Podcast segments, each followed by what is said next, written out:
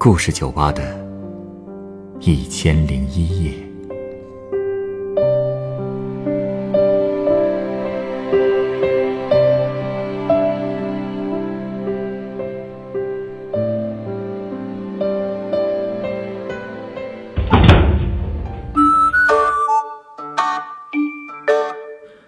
欢迎光临故事酒吧。今天来到酒吧的这位客人告诉我，他的梦想是做一名编剧，而就在几年前，她却还是一个写五百字都会头疼的姑娘。到底是谁改变了她呢？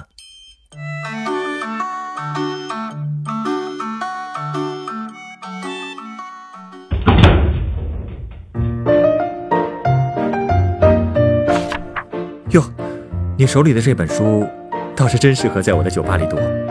嗯，啊，还真是哈，在故事酒吧里读故事这本书，这还真是个好梗啊！这本书这么厚，里面有不少好故事吧？啊，这个其实不是故事书，而是教给人怎么讲好一个故事的书。教人讲故事？这讲故事还用人教啊？自己想讲不就讲出来了吗？来我酒吧给我讲故事的人，干什么的都有。不过大家都挺会讲的。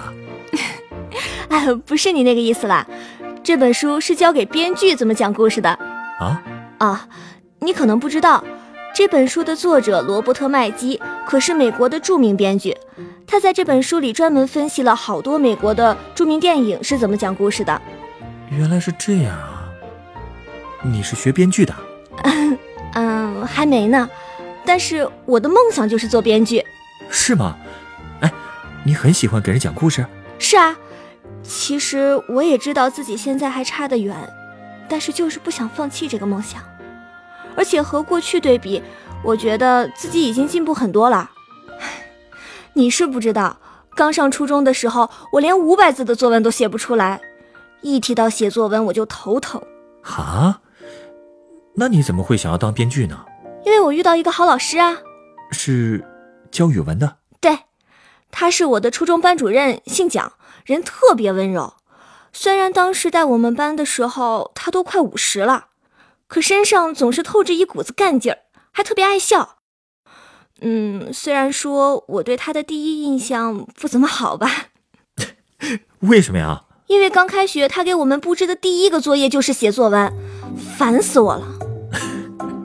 这样啊？对啊，他让我们写一篇叫《认识新同学》的作文，字数倒是不限，可我还是愁的不行，左磨右磨才凑了一篇不到五百字的作文，而且其中三百字是从小学作文大选里抄的。啊？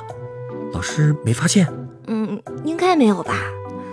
那篇作业我们交上去一个星期之后，蒋老师才把修改好的陆陆续续发下来。我当时是用六百字的稿纸写的，所以第二页基本是空的。结果我翻到第二页的时候，发现他竟然密密麻麻写了一大篇的小红字。先是夸我文体有创意，又给我提了些建议，比如怎么认识新同学，该怎么了解大家，怎么和人打交道。多认真啊！可是我当时都没怎么仔细看，就收起来了。前两天收拾东西，翻出那篇作业时，才觉得特别感慨。唉，要不是因为他，我可能还会是个问题学生吧。问题学生？是啊，其实我从小学开始就不是个好学生，至少在小学老师的眼里是这样吧。因为我这个人特别懒，经常不交作业，所以老师自然不会给我的学期考评上写什么好话。到了快毕业的时候，小学老师曾经向我父母暗示过，如果送点礼物就能得到一个好评价。可我爸的工作就是搞监察的，怎么可能干这种事儿？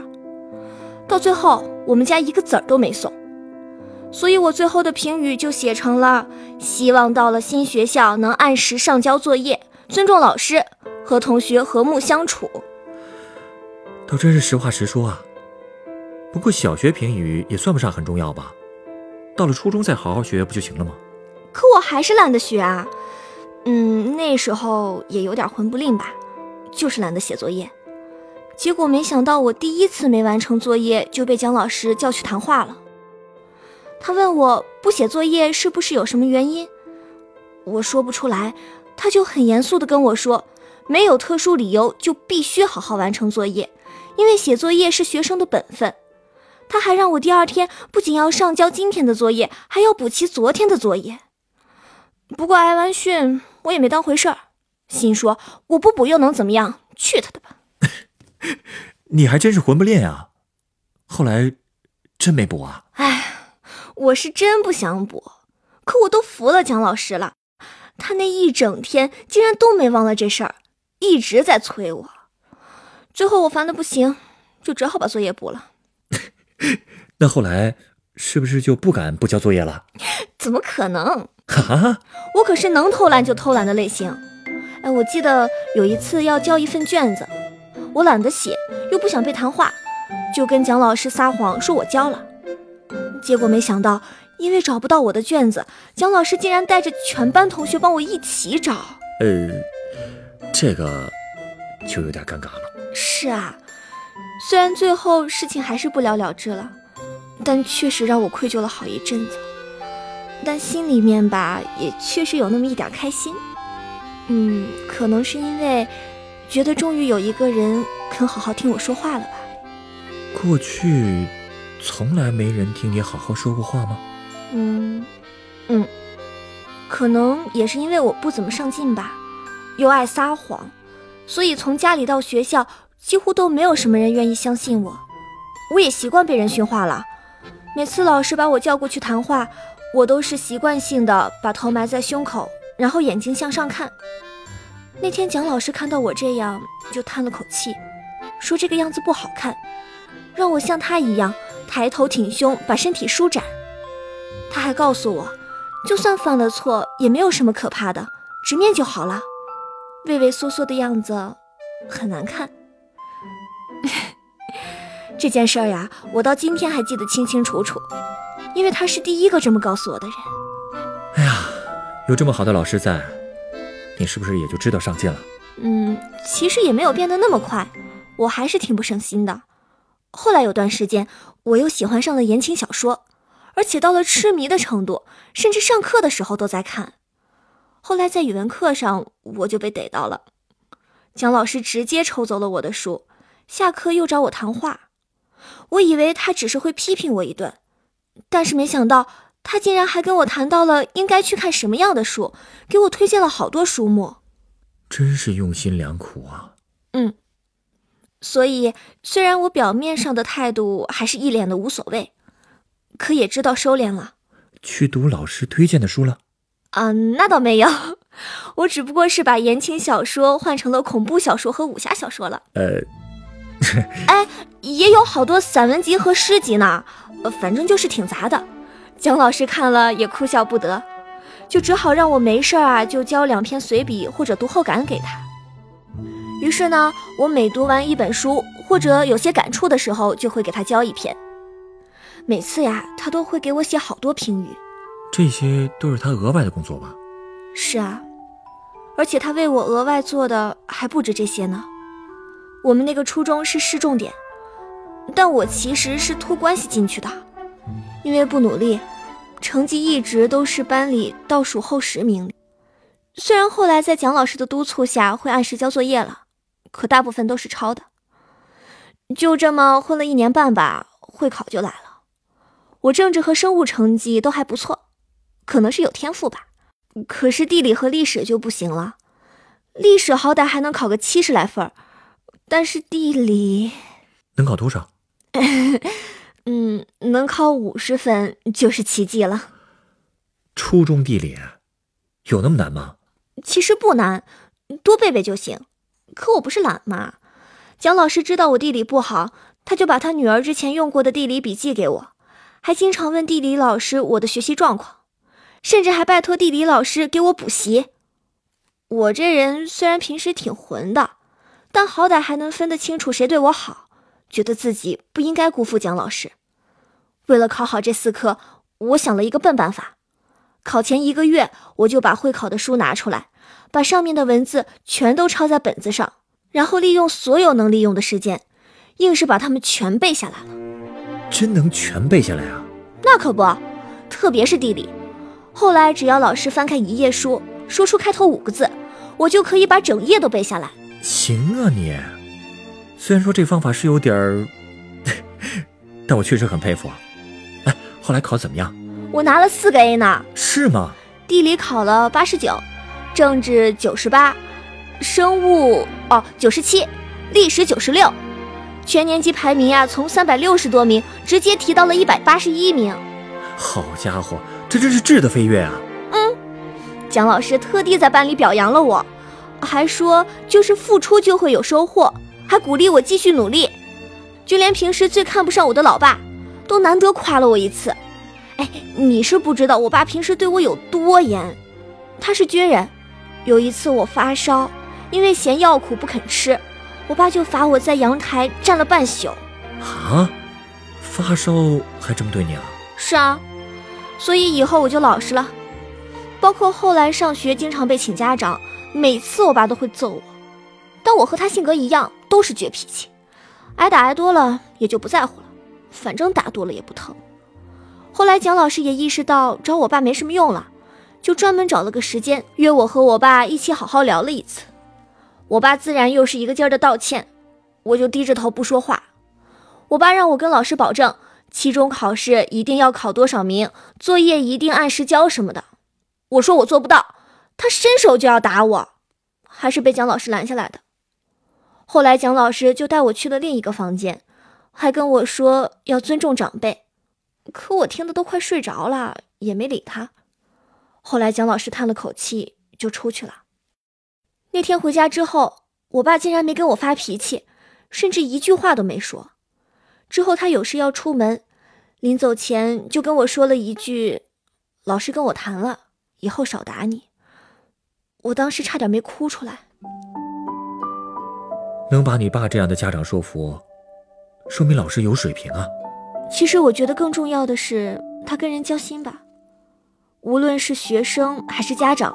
都能看出来，一个老师是真心的为学生好，还只是敷衍的走形式。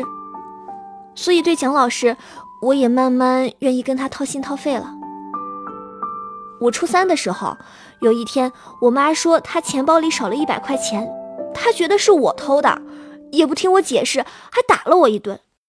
第二天我去学校的时候，整个人都是蔫的。蒋老师中午就把我叫到办公室，问我怎么了。还安慰我说不会再有人知道我们之间的聊天内容，我眼泪唰的就下来了。其实我从小就没怎么哭过，可那天不知怎么的，我哭了好久，还把自己的委屈全说了。虽然是想起什么说什么，一点逻辑性都没有，但蒋老师一直在耐心的听。后来他劝我说，父母不相信我是因为在气头上，让我回去好好再跟他们沟通沟通。但我哪敢啊！可能老师也是不放心我吧，晚上还特意给我家里打了电话，让我父母注意我的状态。那个时候我是真心感受到了姜老师有多在乎我，我也越来越希望能得到他的认可。嗯，所以你就下功夫开始研究写作文了？嗯，其实也算不上研究吧。那时候不是看了好多书嘛。也越来越想表达了。初三的时候，区里有一个作文比赛，我正好有一篇自己觉得挺有创意的作文，就想报上去。蒋老师知道以后特别高兴，指导我改了好几次。后来我得了区里二等奖，蒋老师又在全班表扬了我，真棒啊！然后又过了一段时间，蒋老师给我们布置了一篇作文，叫《我的世界也很美丽》。这个题目真的是戳在我的心上了，我就很用心的写了一篇，最后拿到了全年级的最高分。是吗？你怎么写的？肯定是记不住全文啦，但里面有句话到现在我还记得。虽然我的世界还是一片压抑，但是已经有色彩悄悄在出现。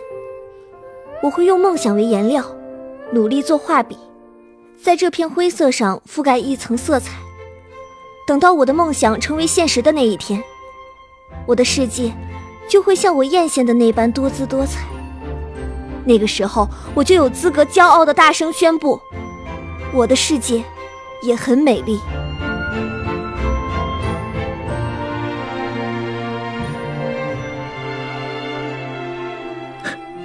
现在的你，可以这么宣布了吗？嗯，也可以这么说吧。毕竟我的状态已经比过去好多了。多亏了蒋老师，上高中后，爸妈跟我交流的时候更尊重我了。我的整个生活方式都被他改变了。他告诉我，女孩子不要老跟男生打闹，要沉稳些。我做到了，之后再也没有人说我是疯丫头了。而且从初三以后，我的作业就再也没有出过问题，每次我都会认真写。读书的习惯我也保持了下来。毕业前，蒋老师曾经给我列了一个书单，让我在上高中时读。我在上高中前就全读完了。真行啊你！现在呀，我每个星期都会去图书馆，看的书还是很杂，但倒是不看言情了。平时还会翻翻老子和庄子，因为蒋老师说过，多读古文没有坏处。可能也是因为这些的原因吧。高中时，我的作文一直都是班里的范文，高考作文也拿了高分呢。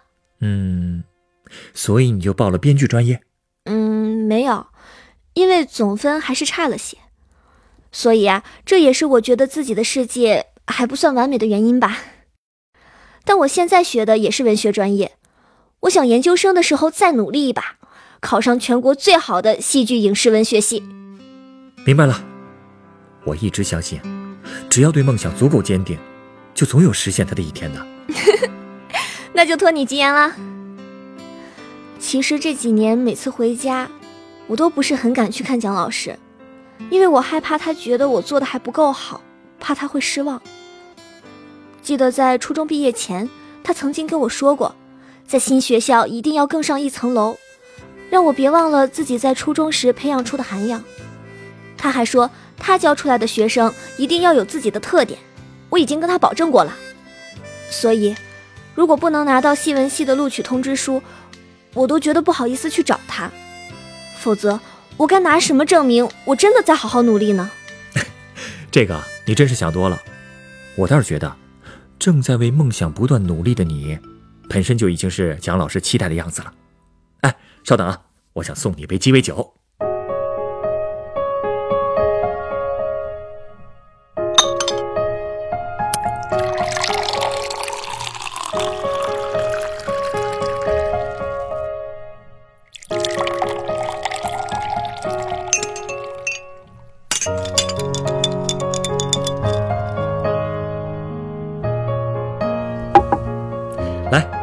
这是你的鸡尾酒，啊，这是酒啊？对啊，要不是酒杯下面有那么点橘红色的，像是油的东西，我还真以为是白水呢。怎么可能送你白水呢？透明的酒其实是龙舌兰，而杯底像油一样的液体，你没猜错，就是油。它是塔巴斯科红辣酱油，而这杯酒的名字叫做仙人掌花。仙人掌花。听了你的故事啊，我觉得在遇到蒋老师之前，你就像是一株带刺的仙人掌，因为不被尊重和信任，你就让自己浑身长满了刺来保护自己。而实际上，你的内心一直在渴望被关注、被倾听。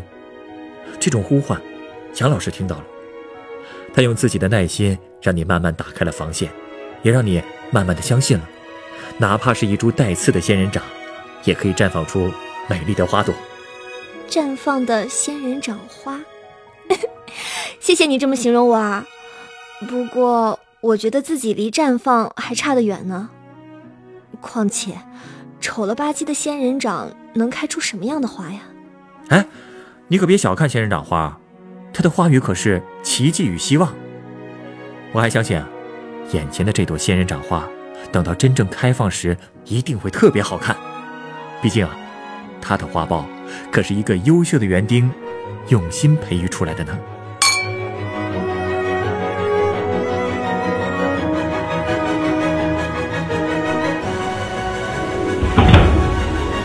本故事原作于博雅，改编制作陈寒，演播钱琛、陈光，录音严乔峰。下一个夜晚，欢迎继续来到故事酒吧，倾听人生故事。收听最新节目，请关注北京故事广播，工作日每晚九点播出的《故事酒吧》的一千零一夜。请问啊，你知道故事酒吧在哪儿吗？耳熟啊，好像在那边，故事大道九百五十四号。谢谢。故事酒吧，找到了。请问，嗯，这间酒吧什么时候开门？里面是不是有一个喜欢听人讲故事的调酒师？对对对，只要跟他讲一个真实的故事，他还免费送鸡尾酒呢。开门时间应该是晚上九点。烧几杯换礼盒，寄给远方，一杯酒换你心中的歌。请问，欢迎光临故事酒吧。二零一八年周一至周五晚九点，北京故事广播，FM 九十五点四。让我们一起度过故事酒吧的一千零一夜。